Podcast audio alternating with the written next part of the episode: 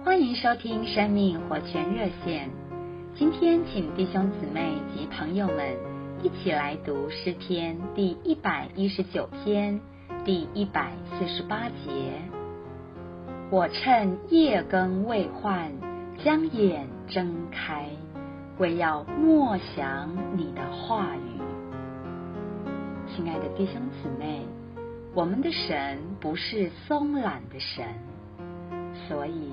神的托付也要交给那些殷勤、认真、可靠，而且是严谨的人。而这些人的第一个特点就是早起。人的得胜或失败，和他的起床时间是非常有关系的。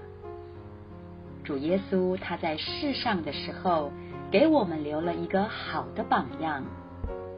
在马可福音一章三十五节说到，清早天还黑，耶稣起来到旷野地方去，在那里祷告。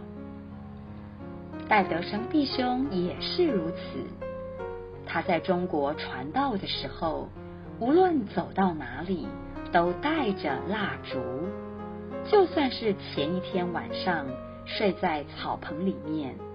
第二天一早，他仍然可以借着烛光来诚心与神会面，绝不间断。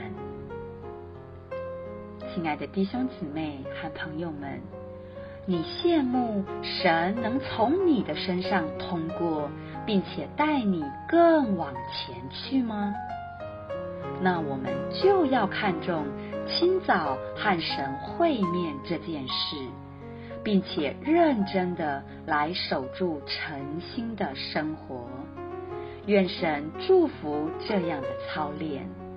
谢谢弟兄姊妹和朋友们今天的收听，我们明天再见。